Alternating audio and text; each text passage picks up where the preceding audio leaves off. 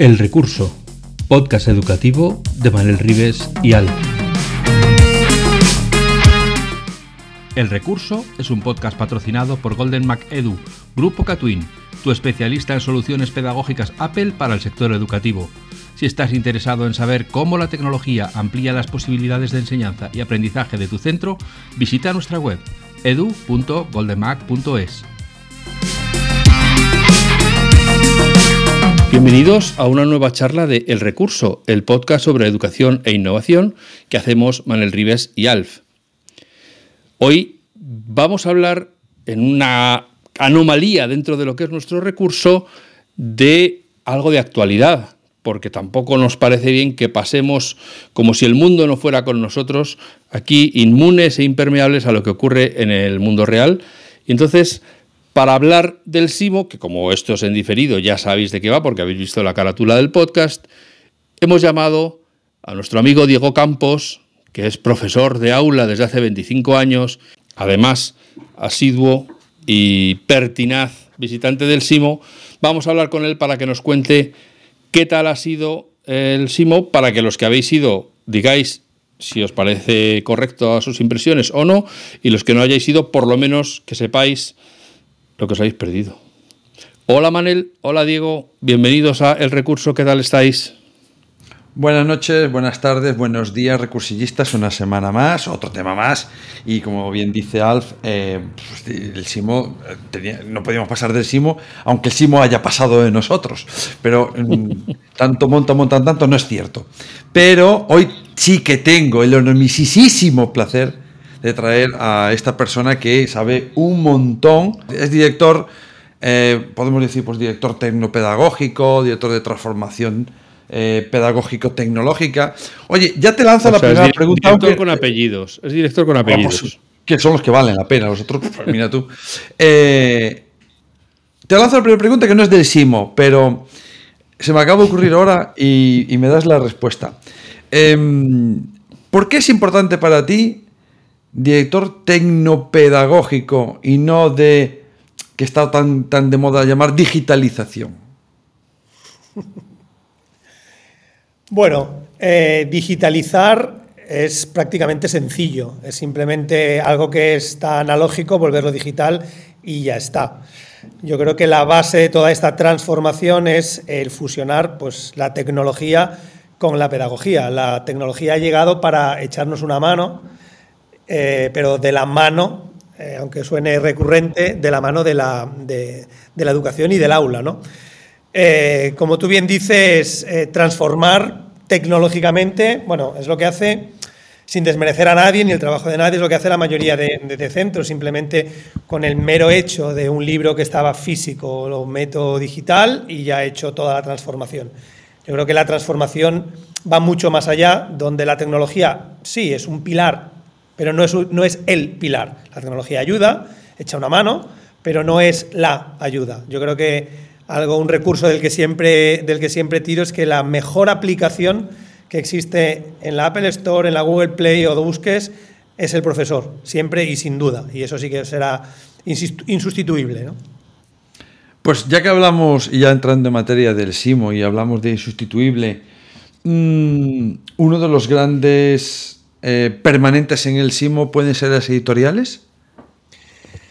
Bueno, este año, ya desde el año pasado también, la editorial sigue estando. Yo creo que la editorial ahora vuelve a, reinventarse, ¿no? Ya se tuvo que reinventar en su día y vuelve a reinventarse. Y si yo algo siempre he echado de menos las editoriales, se hayan digitalizado más o menos, siempre he echado de menos que el estudiante tenga un papel activo dentro de una editorial. Es, complicado, es, una, fórmula difícil que en una editorial ya cerrada, pactada, estipulada por temas, por páginas y demás, el estudiante cobre vida o, le dé vida a ese contenido. ¿no?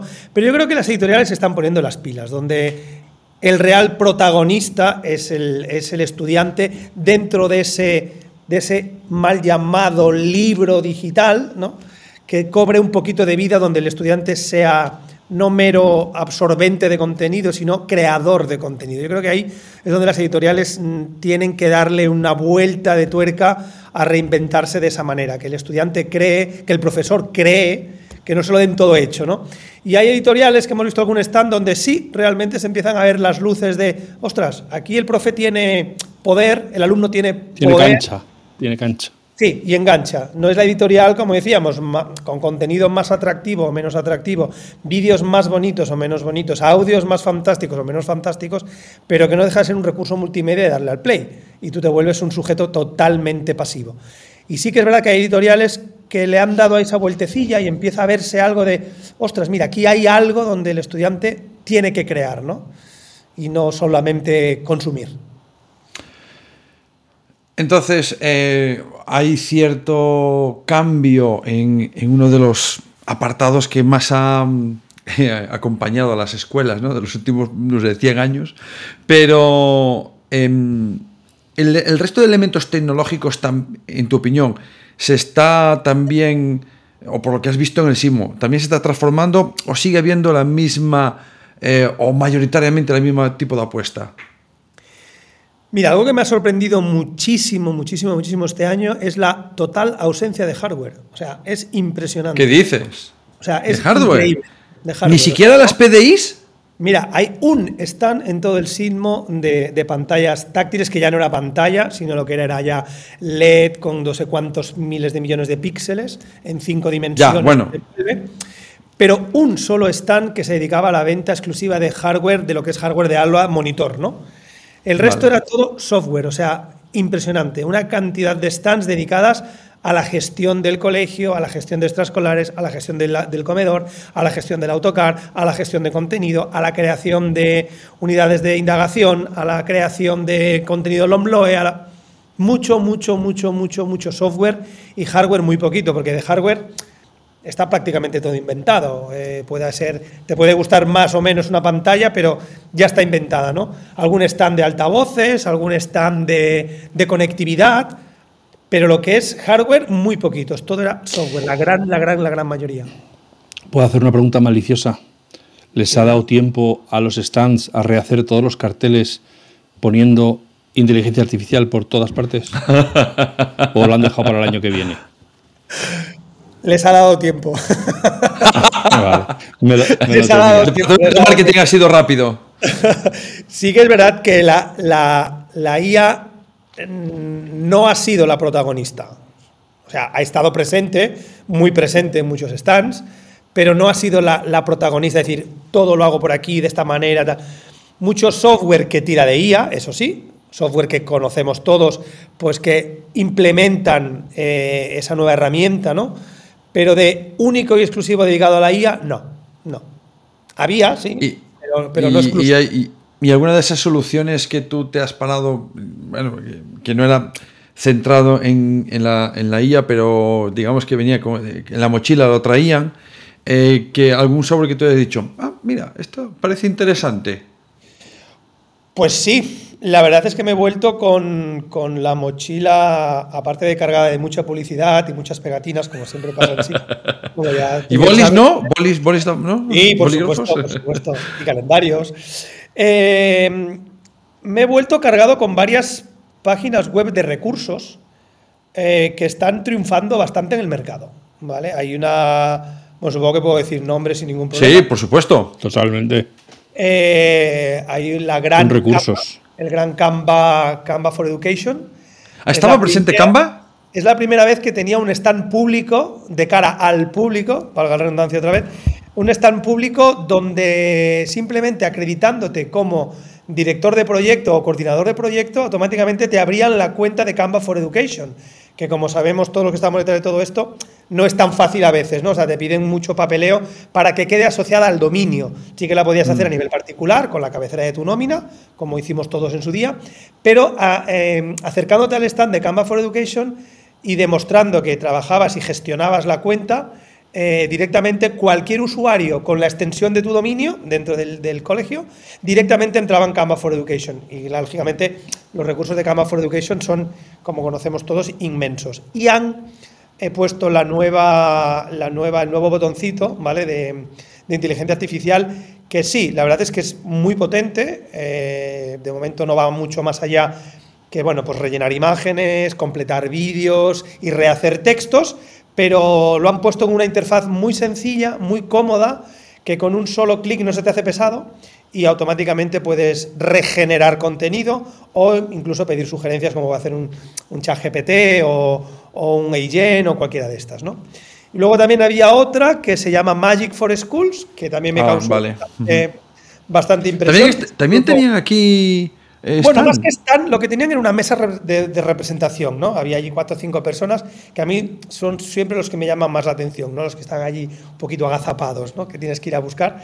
Y sí, me sorprendió bastante porque es un grupo de docentes eh, de Estados Unidos que se han juntado y han hecho, bueno, han sacado el máximo provecho a la, a la IA creando sus propios prompts y creando sus propias, bueno, sus propias metodologías para que el profe simplemente con cuatro clics le pueda sacar el mayor partido a la, a la IA. ¿no? Y bueno, yo creo que es lo que más me ha impactado. Luego también hemos visto la nueva interfaz que tendrá, que tendrá Google Classroom, la nueva pinta que tendrá un iOS 18. Eh, bueno, hemos visto un poquito de, un poquito de todo, pero ya te digo, muy, muy enfocado a, software. Muy enfocado a software. Y mm, tú que has estado de los últimos años visitando el SIMO eh, de forma regular, ¿lo ves eh, claro, teniendo en cuenta el parón, el parón de, la, epidemia, que, lejos nos queda ya la epidemia, parece que estamos hablando del siglo XIV, ¿no? bueno, mejor así. Pero, eh, ¿has notado un aumento de público menos estancado, eh, un evento más grande, más, más coqueto? A ver, el evento, en cuanto a nivel de dimensiones, yo lo he dado un pelín más pequeño, sí que es verdad que es más intenso, los stands ya no son tan mega stands, tan grandes. bueno, es que si ha desaparecido el hardware, el hardware ocupa mucho espacio por, propia naturaleza. Entonces, la gente de software con una pantalla de 85 pulgadas tienes más que suficiente para mostrar aquello que traes contigo. Pero sí que lo que he notado es gente con ganas de volverse a ver las caras. Gente, muchos amigos que utilizan o utilizamos la no la excusa, sino la fecha de Simo, pues para vernos, para quedar, para comentar la jugada, para ver qué hay de nuevo, para ver, darnos un paseo por Simo, ver las novedades, y la gente con muchas ganas de volverse a ver. Eh, pero todo el mundo con, ah, bueno, envíamelo, ah, bueno, envíamelo, ah, bueno, envíamelo. Mm, he echado de menos un poquito eso de, oye, quedamos y comentamos esto que acabamos de ver. O sea, nos hemos vuelto, no sé, demasiado impersonales en ese sentido, ¿no? Ese café after Simo lo he echado de menos. Yo no puedo estar más de acuerdo contigo. Yo mm, hace unos dos o tres, no me acuerdo ya, o más, es que ya no me acuerdo, eh, que dejé de ir. Em, y tengo la sensación, incluso por las formaciones, que ya todo es online, ya todo es mediante pantalla. Mm. Y ¿qué quieres que te diga? No, no estoy de acuerdo, no, no creo que se pierden muchas cosas. Mm. Eh, la pandemia, yo siempre, siempre en, tanto en mi vida personal como en mi vida profesional, siempre he intentado buscar lo positivo a las situaciones de, la vida, ¿no? Y yo creo que la pandemia también ha traído cosas buenas. La pandemia mm, ha traído pues, la comodidad de hacer lo que estamos haciendo ahora, por ejemplo. O sea, de poder enviarte un mensaje dos días antes, poder quedar con un amigo en Madrid y otro que está en Galicia y otro que está en el sur de España y poder mantener una charla lo más distendida, normal, como si estuviésemos en cualquier, en cualquier cafetería. Yo creo que hay que quedarse con ese tipo de, con ese tipo de cosas. Y no es bueno abusar, no es bueno abusar de, Sí, es muy cómodo, es muy cómodo el online, pero no puedes pretender tener una, una, conferencia online cuando la persona que te está dando la charla la tienes a 50 kilómetros. A vete a buscarla, que te dé la charla presencial, que siempre ganas muchísimo más. Yo siempre intento que cualquier tipo de conferencia siempre la parte online sea el último recurso, porque se pierden muchísimas, muchísimas, muchísimas cosas. Sí que la pandemia nos ha traído, bueno, pues nos hemos todos puesto las pilas, que sí con Meet, que sí con Zoom, que sí con FaceTime, nos hemos puesto las pilas con todos, todo el mundo sabe hacer una videoconferencia, pero no hemos de abusar de ella. Yo, a mí el contacto físico y las expresiones y la forma de moverte y la forma de conectar no tienen nada que ver una sala con 50 personas que una sala virtual con 200, o sea, no tiene absolutamente nada que ver.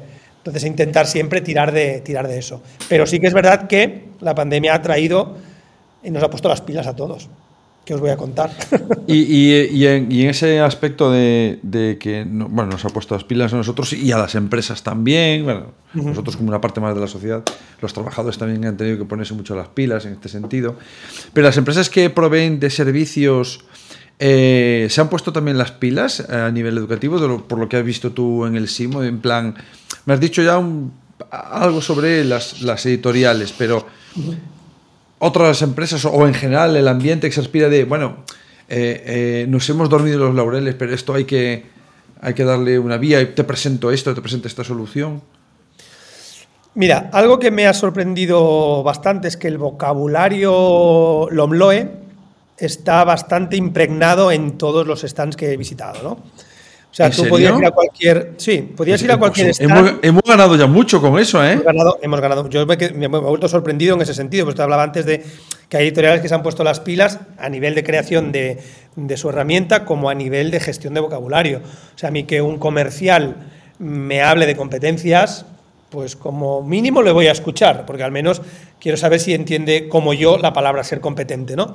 Cuando una persona te habla de criterios, de competencias específicas y demás, dices, pues parece que hablamos el mismo, el mismo vocabulario. Otra cosa es que luego en el terreno eh, lo afrontemos igual, ¿no? Pero de entrada, de entrada la Lomloe ha traído algo que es que, no sé, hablamos todos un poquito el mismo idioma, ¿no? Le está poniendo nombre y apellidos a muchas cosas.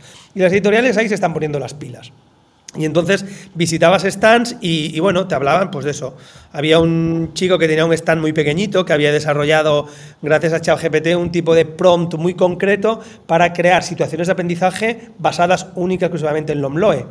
Y claro, el chico te hablaba de una manera que al final le decías, bueno, pero tú eres comercial o eres profesor. Y dice, bueno, soy comercial ahora, pero yo vengo del aula. Entonces, claro, lógicamente hablan, hablan, te hablan con otra cercanía, ¿no? Y sí que es verdad que ese tipo de cosas sí que las he visto. O sea, gente que que bueno, que se han puesto las pilas con, la ley, sabemos que no es una ley que no es una ley de un partido político que va a durar cuatro años, ocho años, es una ley que viene de Europa, que viene desde más arriba, y que esperemos que cuaje, que, tome sentido y que las grandes instituciones de cara a una selectividad y de cara a unas pruebas de BAO y como se le llame en cualquier comunidad, eh, se pongan las pilas con eso, porque si ese corte, si ese muro no cambia, por mucho que transformemos desde abajo, al llegar arriba, si toca lo que toca, pues yo creo que ahí es donde la editorial y donde el equipo docente y donde las instituciones han de poner un poquito, un poquito las pilas. Porque, lo has dicho, yo creo que de las mejores radiografías que he escuchado en, menos tiempo posible, porque si por mucho que cambies las vigas de la casa, como arriba tenga que seguir poniendo el mismo tejado con agujeros, seguirá entrando agua, o sea, por muy buenas vigas que pongas y creo que está muy bien explicado. Sí, sí, no puedes preparar a, no puedes preparar a unos alumnos eh, con una base competencial pura y dura, donde tus estudiantes son competentes a nivel matemático, a nivel lector, a nivel, a nivel idiomas, son muy competentes y luego lo que le vas a hacer es pedir los ríos de España por orden alfabético. Es que no tiene, no tiene ningún sentido, ¿no? Y eso es un poquito lo que pasa hoy en día con, con, con, la PEBAU, ¿no? O sea, te están examinando pura y, pura y, llanamente de contenido. Entonces, si tienes un buen día y el contenido lo desarrollas bien, perfecto. Si no, el haber sido competencial durante 18 años no te ha valido absolutamente de nada. Y eso es lo que tiene que empezar a cambiar, ese concepto de, de poder examinar a un alumno sin necesariamente basarte en el rigor eh, de, un, de, un, examen puro y duro de, de, contenido académico, ¿no? que también hay que seguir trabajándolo, no, no, no, digo que no, pero de otra manera, está claro. Y Lomloe trae eso, trae ese tipo de, trae ese tipo de, vocabulario, de forma de hacer. Las editoriales eh, te hablan de unidades de, indagación y tú dices, a ver, unidad de indagación, pero ¿sabes lo que es? A ver, explícame, ¿y, cómo la planeas? ¿Y cómo la montas? ¿Y cómo...? No, no, y aquí el alumno trabajarás este criterio y este criterio y dices, ostras, no sé, qué bien, ¿no? que, que, decir que, que, la segunda capa también mostraba conocimiento. No, era, solo que hubieran aprendido el marketing de las palabras, sino que realmente saben de lo que están hablando. Y te digo una cosa también, la editorial, ya no es tanto la editorial, sino también los creadores de software cada vez son más especializados. Es decir, un creador de software antiguamente era un programador puro y duro. Hoy en día un creador de software a nivel educativo, si no es profesor, ha estado en el aula. De alguna o de otra manera ha estado por ahí, impregnándose de lo que, de lo que hay, que al fin y al cabo son los principales conocedores de lo que el docente necesita, de lo que el colegio necesita y de lo que los alumnos necesitan. ¿no? Entonces yo creo que es muy importante que se están poniendo las pilas armando su equipo de gente competente en el sector. Eh, básicamente el SIMO es un evento de EdTech, por la palabra esta famosa que, se utiliza así a nivel internacional. Em, ¿Hay más de Ed o de Tech?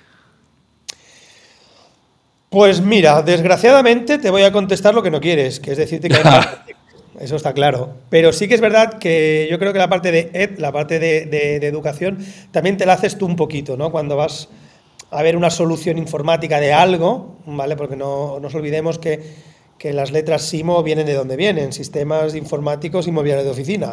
Y eso, y eso ha cambiado, pero, pero bueno, siguen siendo aquellos sistemas informáticos. Entonces. ¿Te, puedes creer que yo no me sabía que venía de ahí, que lo acabo de descubrir ahora? Pues mira. Entonces... Yo, era expositor en la parte del mobiliario de oficina. Ah, cuando pues la informática no era. O sea, eh, cuando yo iba al SIMO como expositor, la informática se resumía en que las mesas de oficina tenían un portateclados por debajo que podías sacar. Pues eso era todo el, avance tecnológico que, trajo el Simo. Bueno, pero yo creo que, todo forma parte de la evolución también, ¿eh? Sí, sí, si no esas, mesas con esos teclados que se escondían, pues lógicamente hoy en día no estaríamos donde estamos. Yo creo que todos los pasos que se han dado son, son parte de la evolución, ¿no? Y ahora nos fijamos más en parte tecnológica y de software. Bueno, no te digo que no pero la parte educativa yo creo que ha de ser el propio docente quien la busque. O sea, yo puedo encontrar un stand que me monte una solución fantástica para evaluar a mis alumnos, pero si yo no estoy detrás como docente y le saco aquel partido y aquella chicha, pues la solución puede ser fantástica, pero si tienes un Ferrari sin gasolina, pues vamos, por eso vuelvo a lo que decía al principio, o sea, la mejor aplicación siempre va a ser el docente, siempre va a ser el que tiene esa, ese carisma y esa manera de redirigir eh, de redirigir el aula, de redirigir el contenido, de redirigir la creación, de... No sé, yo creo que el profe va a ser un pilar y seguirá siendo un pilar hiper importante en el sistema educativo español. O debería serlo, o debería serlo. Debería serlo. Eh, hace muchos años, a, cuenta la leyenda, no sé cuánto tiene de verdad, cuánto tiene de mentira, eh, que Arthur Clarke, el, el, el, gran creador de novelas de ciencia ficción y también está inventor detrás de alguna cosilla por ahí, y además fue asesor em, científico, le preguntaron que eh, si un profe, en aquellos tiempos donde empezaba a aparecer la palabra robot, imaginaos, ¿no? Principio de los 70, pues, chicos, lo que es un robot en aquel momento era eh, poco más que las películas de Star Trek, ¿no? Pero le preguntaron si algún día eh, un robot podría suplir a, a un docente. Y él contestó que si un robot eh, suple a un docente es que ese docente merecía ser eh, sustituido. Suplido. Sí, suplido ya suena un poco claro. Y, es, cierto, eh, creo que, creo que los docentes estamos y nos necesitan o necesitamos estar más que nunca, pero también porque tenemos que dar un valor añadido, porque si vamos a transcribir lo que pone el libro de texto o hacer las fichas de toda la vida, para eso vale cualquiera y no necesitas una capacitación especial. Em, yo estoy ahora recordando que eh, en la época que yo iba a todos los simos o a dar una charla o a ver a alguien o lo que sea, em, había como olas, ¿no? La ola del hardware, luego la ola de todo, todo móvil, la ola de... Eh, ¿Tú ya estás viendo la ola de la IA o no? No, todavía no. Todavía no. La gente se está poniendo las. La gente está poniendo las pilas. La gente está investigando. Pero llegar a utilizar la inteligencia artificial y sacarle el partido que puede llegar a tener en el aula, de momento yo lo veo un poco lejano. Lo veo un poco lejano porque, bueno, la gente está, yo creo que está esperando o estamos esperando a que sistemas operativos como, como puede ser un Google o como puede ser un Microsoft o un Apple incluyan su propia IA y entonces ahí sí que le sacaremos partido. Pero la IA como tal, un chat GPT que tú te metas y que le preguntes correctamente, sí, hace mucha gracia al principio, le pregunto cuatro rúbricas, que me las exporte en un Excel, sí, pero ya, hasta ahí. Sacarle el partido a partido, pues bueno, es lo que decía antes, o sea, eh, software como puede ser un Canva, por ejemplo, ha metido la IA de una manera pues muy sutil, ¿no? Eh, fácil de usar, no es engorrosa, es cómoda, y yo creo que lo que el docente busca es algo así. O sea, el docente, Manel, tú lo sabes perfectamente, no tenemos tanto tiempo entre los miles de millones de burocracia que tenemos que llegar a hacer. Entonces, lo que buscamos es algo sencillo que con dos clics me dé una respuesta. Y hoy en día, tal y como está montada la IA, tardo más tiempo en diseñar un buen prompt que no en la respuesta que me va a dar, ¿no? Entonces, herramientas como puede ser un Canva o un Magic for School han sabido acertar ahí, ¿no? En que tú entras, bueno, tengo niños de cuarto de primaria, necesito ideas sobre Tom Sawyer, pum, dame cuatro y relacionamelas con matemáticas, pum, y ya está. Eso es lo que necesito. Y eso es un software limpio, rápido, con dos clics y lo tengo, ¿no? Y eso yo creo que ahí sí que el docente, bueno, estamos entrando a experimentar. Pero de ahí a que se vuelva no imprescindible, pero sí muy necesaria, yo creo que le falta todavía. Y también he de decirte que, ya un poco me voy al terreno personal, mm, da un poco de miedo. Da un poco de miedo el que esté todo hecho y que el rigor del docente Mm, se pierda en la oscuridad, ¿no? Entonces, la IA está muy bien, fantástica, pero por ejemplo, una frase que me gusta mucho de Magic for School, por ejemplo, es que Magic School, en cuanto entras a crear nada, lo primero que te dice es, recuerda que eres un profesor y que tu rigor siempre estará por encima de lo que yo te pueda contestar. Y eso yo creo que es muy importante, que no olvidemos que sí, que hay muchas cosas, por ejemplo, ya te digo, el chico este que presentaba en su stand una aplicación basada en prompts de ChatGPT para crear unidades de indagación, Bien, está fantástico. ¿Tú te acuerdas el nombre de, la empresa o no te pues, acuerdas? Si te acuerdas, no lo mandas que lo ponemos en las notas. Pero alguna foto, porque otra cosa no, pero me encanta hacer fotos. alguna foto, si busco con cariño, la encontraré porque le hice foto al stand. Y ya te digo, era un stand sencillo, una, pantallita con, con, nada, 80 pulgadas para, para, hacer su desarrollo y su presentación, pero que, que era interesante. Era muy interesante el cómo, el cómo lo había plasmado. Espérate, porque los tengo por aquí, pero no, no, no, no la tengo.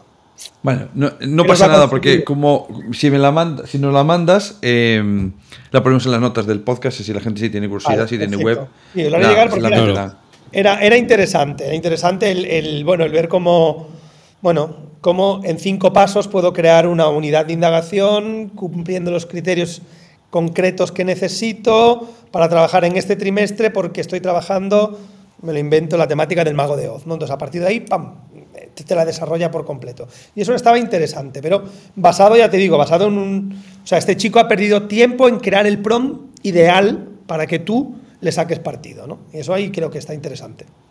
Yo tengo que decir que comparto lo que acabo de decir, porque, bueno, cuando hace ya dos meses o casi tres eh, con un amigo una charla sobre inteligencia artificial en educación para profes, para de, en aula.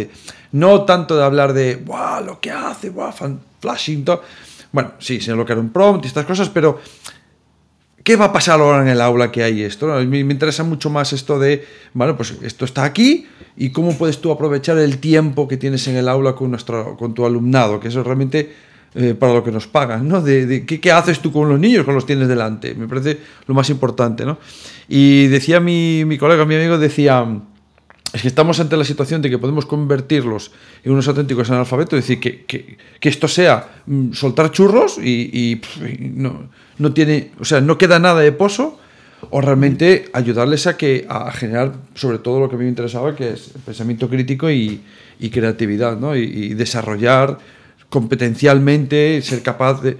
Y, dar espacio incluso para desarrollar empatía, que, tengas tiempo para trabajar las habilidades blandas, que estas que, algunos docentes, pues los, las, como que si no es académico, que lo denostan, y, y me, parece que es justo el momento en el que esas tipo de habilidades marcan más la diferencia, ¿no? Porque al final la información está donde está, eh, la puedes contrastar, eh, eh, Pi sigue valiendo lo mismo y tienes que saber cómo utilizarlo en tu día a día y sobre todo trabajar con el tipo de al lado, con la jefa que tienes arriba, con la empresa a la que quieres ir y todas estas cosas que son necesarias. Em, en ese sentido, creo que los comerciales, sobre todo en el, en el SIMO, mm, sería un buen maestro decir, mira, yo a lo mejor no sé tanto como tú de esto, pero oye, he aprendido a hablar contigo, he aprendido a desarrollarme situaciones difíciles donde no tengo tanto vocabulario como tú y fíjate, me sé manejar, ¿no? Y salgo de estas situaciones. Quizás a lo mejor habría que traer algún comercial para que nos enseñara estas cosas. Em, Diego, si, si, la IA no es em, la que ha ganado el, debate este año en el SIMO, ¿quién dirías que lo ha ganado? Pues creo que voy a contestar algo que te gusta. Lo han ganado las ah, personas. Lo han ganado las personas y lo, has, lo han ganado los ponentes, porque sí que es verdad. Ahí iba yo ahora, iba con eso, sí. yo creo que mm, si había algo era más ponentes que nunca, o sea, todos los stands, todos. Qué susto. ¿Qué eh, ibas a decir? ¿Más, ¿Más ponentes que asistentes? bueno, el jueves a última hora sí. Entonces, si algo había eran, eran eh, muchos, o sea, fueras al stand que fueras, eh, te encontrabas a alguien hablando de algo interesante. En todos. O te podía gustar más la temática o menos, pero en todos había una persona, una persona docente, más o menos conocida, ya no entro en, parámetros de redes sociales y demás, sino entro en, en, tú a tú, ¿no? En profesor a profesor. Y gente con, ganas de explicar, ostras, mira, he hecho esto y lo he hecho así y me ha ido bien. Y, todos tenían como un poquito la misma, eh, el mismo camino, ¿no? En mostrar, eh, eh, hemos perdido un poquito también el, miedo a, mostrar lo que hacemos, ¿no? Y la verdad es que eso me, ha gustado mucho, porque desde un stand que se dedica a vender licencias de X plataforma, tenía su propio ponente dos o tres días explicando ya no solo lo que había hecho con su plataforma como, como gancho para vender, sino como simplemente haciendo una experiencia de aula que no tenía nada que ver con su software, pero simplemente pues estaba allí, lo estaba explicando y, listo, ¿no? Y eso sí que era interesante, había mucha gente de tú a tú, nadie estaba en un altar, ¿no? Estaba todo el mundo a pie plano, accesible, con las mismas inquietudes que tú, con los mismos problemas que tú y con las mismas soluciones que, buscas tú, ¿no? En, en una feria como esta, ¿no? Yo que la última vez que fui al Simo fue para comprar toner para la impresora LaserJet de Hewlett Packard. Eh, el tamaño del Simo, aunque lo hayas visto un poco más pequeño, ¿es abarcable para una persona, eh, para un peatón? O, realmente es demasiado y acabas allí adormecido por el bombardeo constante de, información, de stands, de propuestas? de, gente andando que tienes que esquivar, etcétera, etcétera. A ver, es accesible, había mucha gente, mucha, mucha gente, pero, pero bien, se podía ver sin problemas, sin agobios, eh, si tenías un poquito claro el recorrido y lo que querías ver previamente. A ver, hemos de conocer, Simo no es un bet. Un bet en Londres es, es una auténtica locura, te llevas un planning tres semanas antes o estás perdido. Un simo, bueno, sin planning se puede ver, si vas con menos tiempo, como era nuestro caso, tienes que hacerte un poquito de planning para saber dónde tienes que ir. Pero ya te digo, vuelvo a lo mismo, yo he visto personas y gente con ganas de compartir, de buscar soluciones. Tenemos una ley educativa que se acaba de implantar en todos los interciclos ahora, porque el año pasado, como todos sabemos, estaba donde estaba y ahora da una clausura y un pistoletazo final y ya está aquí, ya tenemos que vivir con ella, evaluar con ella y, emitir un boletín con ella y no todo el mundo está preparado a nivel tecnológico para hacerlo y a nivel pedagógico tampoco. Entonces la gente iba un poquito buscando eso, ¿no? Ostras, ¿y cómo hacéis el boletín? Y, este chico que ha presentado esta herramienta para hacer tal cosa, me lo voy a escuchar a ver cómo él ha encontrado solución a mi problema, ¿no? Y ya te digo, gente con muchas ganas de, pues mira, yo lo he hecho así, y, ya está, y no pasa nada. Y, ah, y qué guay, ¿te ha funcionado? Pues sí, pues no. O sea, gente como muy de tú a tú, que aunque estuviese en un stand dando una charla, acababa esos. Eran todo como micro relatos, ¿eh? Todo, tenían. eran testimonios reales, testimonios de la vida real. Y gente eran demos preparadas para, para funcionar. gente de 15, 20 minutos, ¿eh? Que no te quiere vender nada, que lo que te quiere vender es, es su experiencia y que cuando acabes eres súper accesible y oye, ¿y esto cómo, cómo lo has hecho? ¿Y cómo, ostras, que lo quiero llevar a cabo porque en mi centro hacemos tal y cual? Eso, eso es lo que, con esa parte más de humana me voy. Por eso agradezco que no hubiese tanto hardware, porque a veces el hardware no son nubiles, nos quedamos ¡hala! ¿Cuántas cosas hacen estos píxeles y tal? Y había mucho software que también dices, ¡hala! y tal, pero había muchas personas con ganas de contar historias, con ganas de enseñar lo que hacen y cómo lo hacen, eso sí, en megapantallas, lógicamente, no olvidemos que Simo es Simo, pero, pero ese wow venía más de las personas que no de, que no de los stands en sí.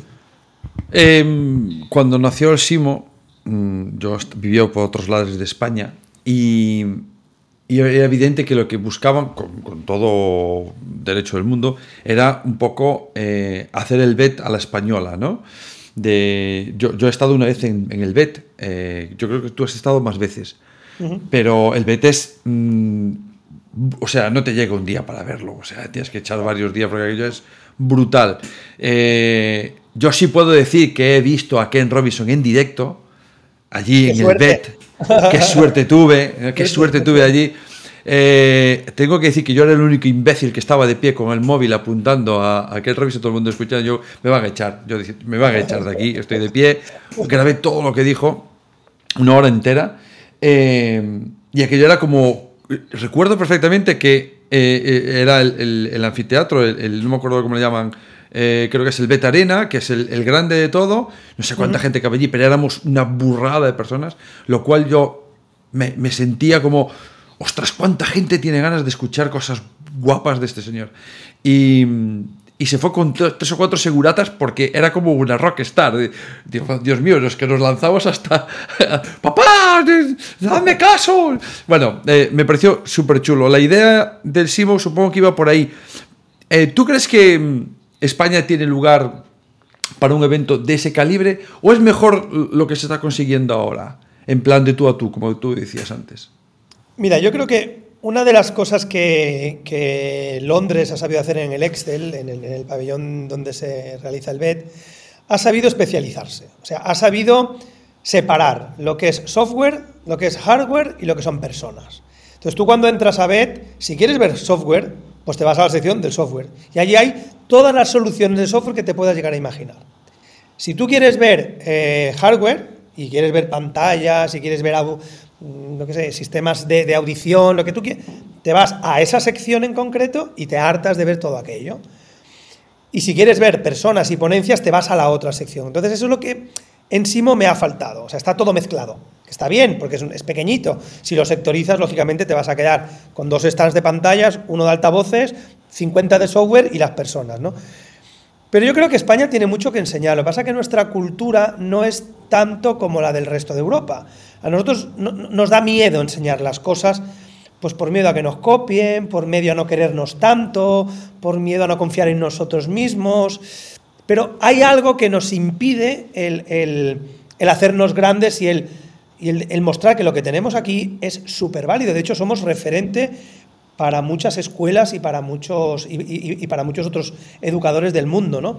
Ahora mismo, estos días, eh, ayer antes de ayer, salió el, el artículo sobre la escuela, después de los de los informes PISA, la escuela japonesa en, España como la primera de los resultados en, las pruebas PISA, ¿no? Y es una escuela española, ¿vale? La escuela japonesa en España, vale, perfecto, pero está en España y se está gestionando y gestando con, con gente de aquí, ¿no? Entonces yo creo que, que, podría llegar Simo a ser un BET. Yo creo que tampoco es lo que busca Simo, ¿no? Simo, bueno, es más es más un, sí, un bet a la española, un bet pequeñito, un bet más de tú a tú. Yo creo que bet se ha convertido en el centro por excelencia de toda Europa. No solamente Londres, ahí va gente pues de todo, tú, tú lo conoces, va gente de todo el mundo, porque yo creo que es el panorama por excelencia y está muy especializado en muchos sectores. Yo he ido muchas veces a BET y no he ido a ver pantallas, he ido a ver a personas, que es lo que a veces pues más me interesaba. Y otros años pues he ido a ver más soluciones informáticas, que es lo que buscaba, porque en ese año tenías una necesidad, ¿no? Pero, pero yo creo que España lo que no necesita es eso, que podría llegar a tenerlo. No te digo que no. España tiene un Mobile World Congress mm, y puede tener muchas otras cosas, ¿no? Pero no es lo que tampoco creo que necesite. Yo creo que lo que España necesita es creerse lo que hace, que muchas veces no nos lo creemos, y, compartir, compartir, que es lo que siempre somos no sé, nos da como miedo, ¿no? Pero ya no sé si, te digo, lo que te decía antes, no sé si un miedo a, a, que me copien, o un miedo a, a, que no está bien hecho, un miedo, no sé a qué.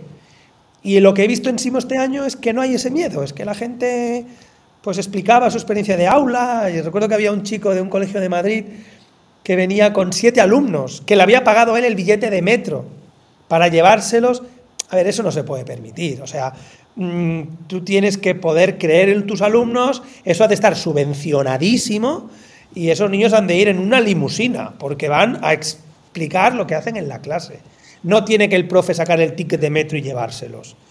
Yo creo que eso, eso es lo que nos falta creernos, ¿no? El jolín. Y este chico explicaba una experiencia de aula divertidísima, donde mezclaba pues desde un Kahoot hasta dibujos en 3D. O sea, sí, mucha parte tecnológica, mucha parte de educación, pero que al fin y al cabo era un niño de 23 años con una ilusión tremenda, queriendo mostrar al resto del mundo lo que él está haciendo, ¿no? Y lo que era triste es que se tenía que ir pronto porque los padres tenían que llevar a los niños en el metro y eso, eso es lo que me pareció un poco, un poco triste, ¿no? que eso, situaciones así tendrían que estar subvencionadas, por favor. Eh, yo voy a decir mi opinión, yo creo que uh, como toda la vida las cosas fluyen y van cambiando y, tu pensamiento inicial no tiene por qué ser el siguiente del siguiente año y puedes estar equivocado o haber acertado, etcétera, etcétera. Yo creo que la intención inicial era eh, el Simo lo va a petar porque no hay otro evento aquí en España, estamos en el sur, les queda bien a portugueses, franceses, italianos, lo vamos a reventar. Y no fue así, pero de esas situaciones yo creo que eh, pueden haber aprendido algo que no vamos a hacer una réplica o no vamos a intentar hacer una réplica porque o no tenemos semejante cuota o no arrastramos tanta gente o quizás no lo necesitamos, ¿no? Quizás eh, el, evento tú a tú, mm, no por, no por ser tan magnífico de enormidad, es, es menor, ¿no? De, de, de, posibilidades de. Al final, lo que quieres es pues, un profe que vaya a contar sus cosas, eh, alguien, algo de hardware y de software que realmente marque la diferencia. Y el tamaño tampoco te va a decir que es eh, la única variable a tener en cuenta, ¿no? Yo creo que es lo que dices tú, bueno, he visto más personas, pues a lo mejor es lo que tenemos que tener ¿no? de, de, evento, eh, más personas, ciertas soluciones que tiene que haber tecnológicas, porque al final lo importante también es mostrar cómo pedagógicamente hemos utilizado la tecnología y que da un valor añadido o diferenciador y que es interesante ver lo que han construido. Y, cuando he construido, pues tienes la parte de software, la parte de hardware y las personas ahí en el medio. Yo creo que ese sentido me gustaría que el Simo se acabase eh, convirtiendo en eso, ¿no? De lo que has tú comentado también de... Pues he visto más personas, pues ostras, pues bienvenido sea, ¿no? Eh, y, y, que pueda aguantar así, que otra cosa es que sea viable económicamente, que ya sabemos que si no hay una viabilidad económica, pues es imposible mantenerlo. Pero me parece una forma muy interesante de mantener un evento, eh, la verdad. Para que la gente lo sepa, esto siempre sucede en Octubre o noviembre, ya no me acuerdo. Finales de noviembre normalmente. Sí. Finales de noviembre. Vale, o sea que cuando escuchéis esto, eh, que será pronto, desde que lo grabamos, lo vamos a emitir porque si no ya nos queda el Simo muy atrás, eh, que lo sepáis que el año que viene seguramente habrá otro Simo y que, como bien dice Diego, pues lo más importante es ir a buscarse a personas que cuentan su historia educativa, que seguramente tendrán muchas cosas bonitas que contar, y luego veréis las piezas de software y de hardware que viven por ahí alrededor. Si te quedas con algo de hardware, eh, no, no tanto de lo que has visto, sino de lo que te gustaría haber visto, porque a lo mejor te queda muy a desmano o de otros lados, ¿qué te gustaría haber visto? De hardware, hay algo que tengas en la cabeza y digas, ostras, molaría, o creo que tiene posibilidades, o ostras, esto lo he visto en otro sitio, me gustaría tocarlo, toquiñarlo, como decía Carlos Burgués. el, el, Apple Vision Pro. Hombre, sí, pero no lo tiene en Estados Unidos, lo vamos sí, a tener en el, en el sí. Simo. Bueno, pero el año que viene. No, el año que viene ya seguro, claro. El año que viene no, tendrás varios stands de, de eso. Yo me quedé con ganas de toquetear Mm, a ver, iba a sonar muy, muy, muy cutrillo, pero yo soy mucho de, me gusta mucho la pantalla que no es pantalla. O sea, aquellas pantallas de LED que ya no reflejan, que no es como un espejo que está en la pared y que está siempre en negro, sino que aquellas pantallas que tienen un poco de comillas como vida propia, no es como un wall, ¿vale? Como un muro que, que cobra vida, ¿no? Deja de ser la pantalla como tal y es pasa a ser como algo que forma parte de la pared. No sé si me explico. Entonces había, había un stand chiquitito donde tenían, eh, o sea, ellos te crean las, la pantalla, no deja de ser una pantalla, ¿vale? Pero lo que, lo que, hacen es, te la incrustan dentro de la pared de tu aula, ¿no? Entonces va de suelo a techo, si quieres, y es totalmente irrompible, te puedes tirar encima, que no pasa absolutamente nada. ¿Qué dices? Y ahí, y ahí ya, ya, no solo para dibujar con, con la mano, sino para mostrar todo aquello que, que, que, pasa en el aula. ¿no? Decorar es Navidad, pues una decoración en 3, 2, 1, con los niños la montas en nada, en 0, ¿no? Va como un poquito más allá de la pantalla, es como meter, meter la pizarra que forme parte de la pared, no sé si es un concepto un poco raro. Entonces me he quedado con ganas de verlo, porque lo tenían en, en, en, como en presentación, de verlo montado, por ejemplo, en mi cole, ¿no? O sea, ver una pared de mi cole realmente con ese tipo de tecnología. Eso sí que me hubiese gustado, me hubiese gustado verlo. Imaginaos un mega cristal, pero con vida propia. Eso era gracioso. Caray, Caray eh, ¿Ah? ese tamaño industri ¿Mm? industrial ya, ¿eh? eh no sé, sí, ¿algo más, también, Alfonso? También, también, unos precios que, que, que, dices, oh, esto debe ser astronómicamente caro. No, no te creas, ¿eh? ¿No? no te creas. Es todo modular y son. No, no, no, no.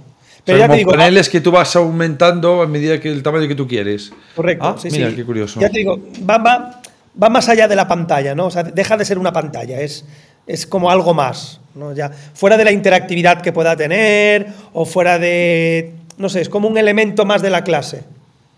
No, no el ah, elemento. Qué curioso. O sea, todos aquí, no. Es como, vale, ahora forma parte de esto y, y venga, y juega aquí con nosotros y, y bienvenido sea, ¿no? no sé, y, el, y el y por parte del alumnado, de que los alumnos y las pequeñas puedan utilizar eh, directamente para aprender algo que te haya llamado la atención o que te gustaría haber visto o algo que ya estaba allí. Estoy pensando en los dispositivos como el iPad, que yo, pues, eh, mm. ¿qué te voy a contar? Pero a estas alturas. Mm. Bueno, lo que me gustaría seguir viendo al menos es aus más ausencia de cable. Sigue habiendo demasiado cable en las clases. Demasiado cable.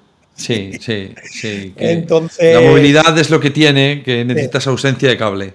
Sí, entonces sí que había soluciones tanto de audio como, como bien hablas tú del, de, del iPad, eh, que yo creo que ahí sigue siendo pues, el, gran, el gran rey en el aula, ¿no? O sea, no hay cable y desde un AirPlay, un AirDrop, hasta todo lo que empiece por Air, es tan fácil como hacer un clic, ¿no?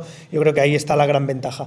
Me faltan más cosas de este estilo, más poder hacer algo sin necesidad de conectarme a ningún sitio y que sea todo como pues, más. Eh, clic, que, que, vayan cogiendo, que vayan cogiendo ideas para el año que viene.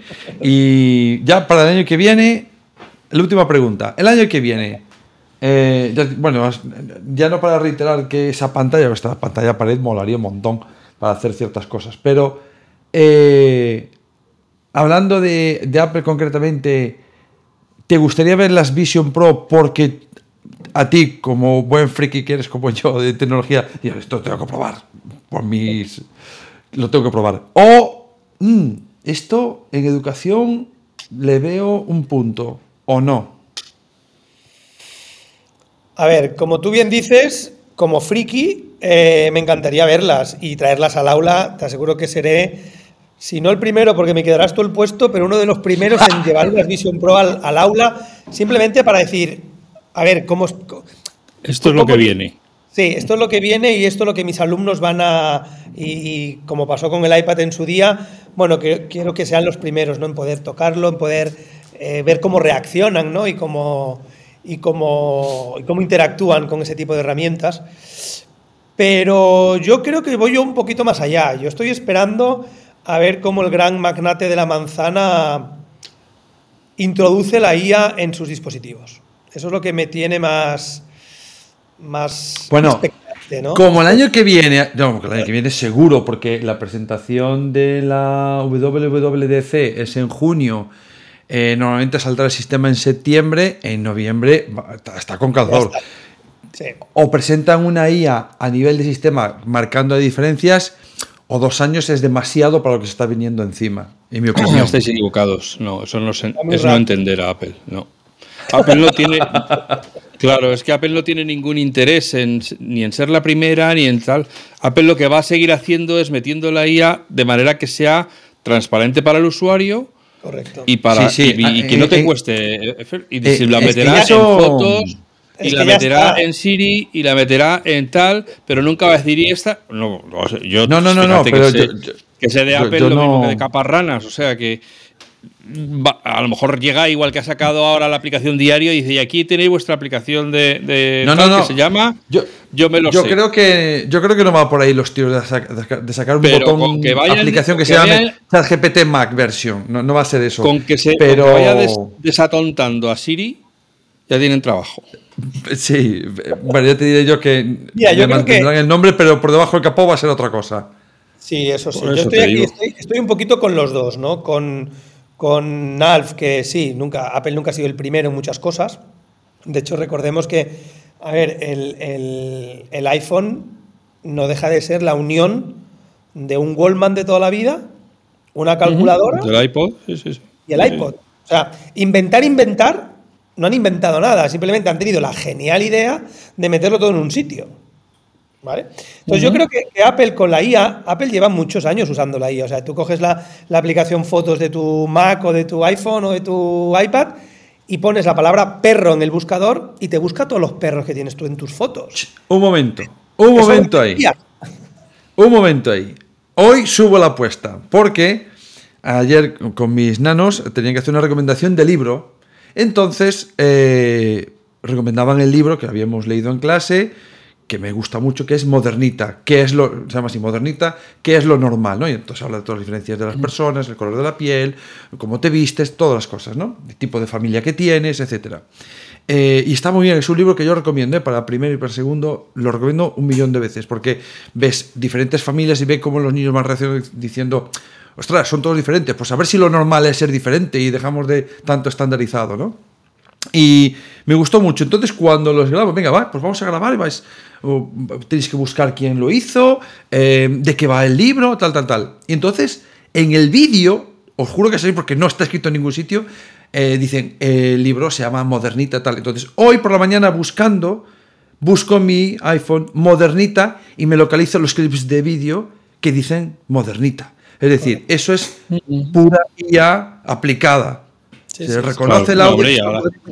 ahora, ya, es lo que y si le haces una foto a una planta, ahora mismo ya te sale un debajo, cuando la, visualizas, te sale una estrellita en la información que quiere decir que has reconocido esa planta y puedes pedir información sobre esa planta. Y, es bastante acertado. Yo, estoy ¿eh? contigo, yo estoy contigo en que no, creo, ¿eh? Por mira tú que lo, que mis contactos directos con la familia de tipo me dicen que no va a haber ninguna. El lo tengo pendiente. Sí, bueno, yo cuando quieras te lo presento, come conmigo los sábados eh, a mediodía. Pero yo sí que creo que la, lo que es la, IA generativa sí que va a llegar, porque es la gran diferencia que hay ahora entre... La generativa es la, gran ausente en el ecosistema, porque Microsoft se ha puesto las pilas con básicamente a golpe de talonazo eh, con, con ChatGPT, lo tiene en el Copilot, eh, lo tiene en la sopa. Para mí no está integrado, no ya se verá como Windows 12 lo que pone.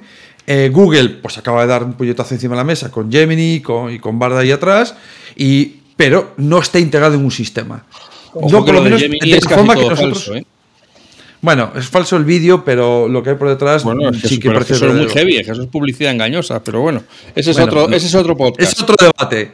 Pero, pero yo sí creo que Apple necesita meterlo a nivel de sistema y el sistema va a estar internamente comunicado con muchas cosas, ¿no? Como, como ahora cuando le dices a Siri, oye Siri, pues me lo va, me va a hacer ahora, em, apunta el calendario de mañana, no sé qué, no sé cuánto, que eso lo hace ya ahora, pues y lo mismo con, oye Siri, ábreme un documento de Pages y ponme ahí eh, un resumen del libro de no sé, eso es lo que le falta a Apple para que sea generativa, y yo creo que es lo que tiene que presentar, no porque, no porque sea la primera, que no va a ser la primera, ni porque sea la primera como sistema operativo así, sino porque en cuanto a IA generativa se, se, está se, está quedando atrás, exactamente, desde fuera dirá, esta empresa se está quedando atrás, que tiene IA, pues tiene IA a por todos lados, porque coges el Apple Watch y el sistema de detección de caídas o de arritmias, pues eso es IA, vamos, deep learning por un tubo, o detección de crash, eh, de, choques del iPhone eh, en un coche, es IA eh, de miles y miles de, aprendizajes. Pero sí que es cierto que tiene que mostrar una solución de IA generativa, creo yo. Tiene que hacerlo un poquito, más, un poquito más visible. Yo, por ejemplo, yo soy gran consumidor para creación de vídeos quickly ahí con los niños en el aula de, la aplicación Clips. A mí me parece maravilloso cuando los niños acaban sus clips y le ponen la banda sonora y la canción acaba cuando acaba el último clip. Y el niño no tiene que recortar nada. La canción acaba pim, pim, y tú dices tú, pero ¿cómo lo has hecho? Y eso lo ha hecho la IA. Lo que pasa es que Apple no está poniendo la marca como tal, como esto lo hace la IA. Yo creo que ahí necesita un poco, yo creo que nos va a sorprender, sinceramente. Pero me inclino con lo que dice Alf. Yo creo que va a ser un poco más mmm, todo como demasiado incluido, ¿no? Como, ¡pum!, ya está aquí. Y, simplemente haciendo así ya hace tal cosa.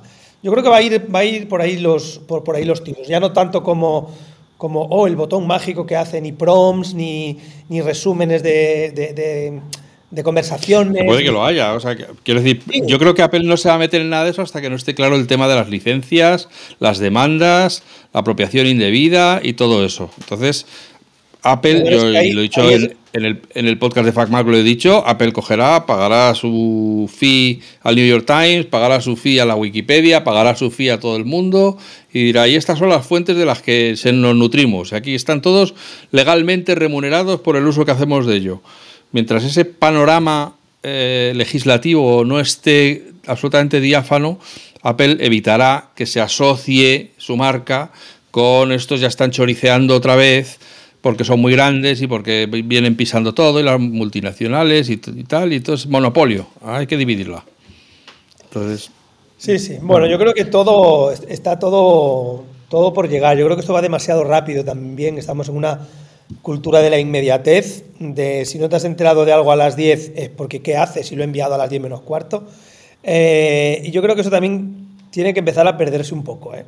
El, venga, ya, ahora, right now, y, no, yo creo que un poco más despacio, que no, no despersonalicemos el aula, no despersonalicemos ese contacto que tanto he echado de menos y que yo, sinceramente, en sí me he vuelto a ver. Yo creo que, bueno, las máquinas, la inteligencia artificial, los iPads, eh, todos los dispositivos, gadgets que te puedas imaginar, yo creo que están aquí para ayudarnos y para acercarnos, no para todo lo contrario, que es lo que muchas veces, muchas veces pasa. Entonces, bueno, pues yo creo que ese tipo de eventos, como puede ser un Simo, tienen que ayudar a este tipo de cosas. Entonces, a mí BET me gusta mucho, pero me gusta porque está sectorizado y quiero ir a ver personas, me voy al pabellón de las personas. Y en Simo me gusta porque es pequeño, nos conocemos todos, vayas al stand que vayas, siempre hay algo que te sorprende y siempre está Javier en un sitio, Andrea en otro, Pedro en otro y bueno, al final al cabo nos conocemos todos y tomar un café entre colegas y hablar de educación agradable como estamos haciendo ahora, pues siempre, siempre viene bien en este mundo estresante, virtual y excesivamente rápido, ¿no? Muy bien, pues ahí lo dejamos. Perfecto. Reprímete, Manel, reprímete, que sé que ibas a cortar el carrete. No, no, no, iba a decir que me parece un final perfecto lo que acaba de decir Diego. Creo que las pues personas estamos por delante. Y que nos pues vemos el año que viene en el Simo. Hombre, por supuesto. Bueno, puede ser, ¿eh? A ver, todo es posible en la. O sea que. un episodio el stand que tenga las Vision Pro, como sé que estará Alfa allí, pues ya iré, a verlo. Claro, ahí estaré yo. Muy bien. Di que sí. Allí nos vemos. Yo te consigo un pase VIP. Perfecto. oye, eh, recursillistas, que nos quejaréis, eh, que os estamos dando una sobredosis. Digo yo. Vais apañados ya para las Navidades. Así que, eh, nada, eh, Diego, muchísimas gracias por haber encontrado este rato para hablar con nosotros, para contarnos tus impresiones del Simo y tienes que venir, lamento decírtelo, otro día a hablar de otras cosas que también nos interesan mucho, ya más nos ponemos el traje de, uniforme del recurso y hablar de los temas que, de los que nos ocupamos en el recurso, no, no de la socialité que, nos hemos ocupado hoy, del cotilleo y del, del tal, sino de, cosas de educación que, a todos nos interesan. Así que... Pues, muchísimas gracias a vosotros.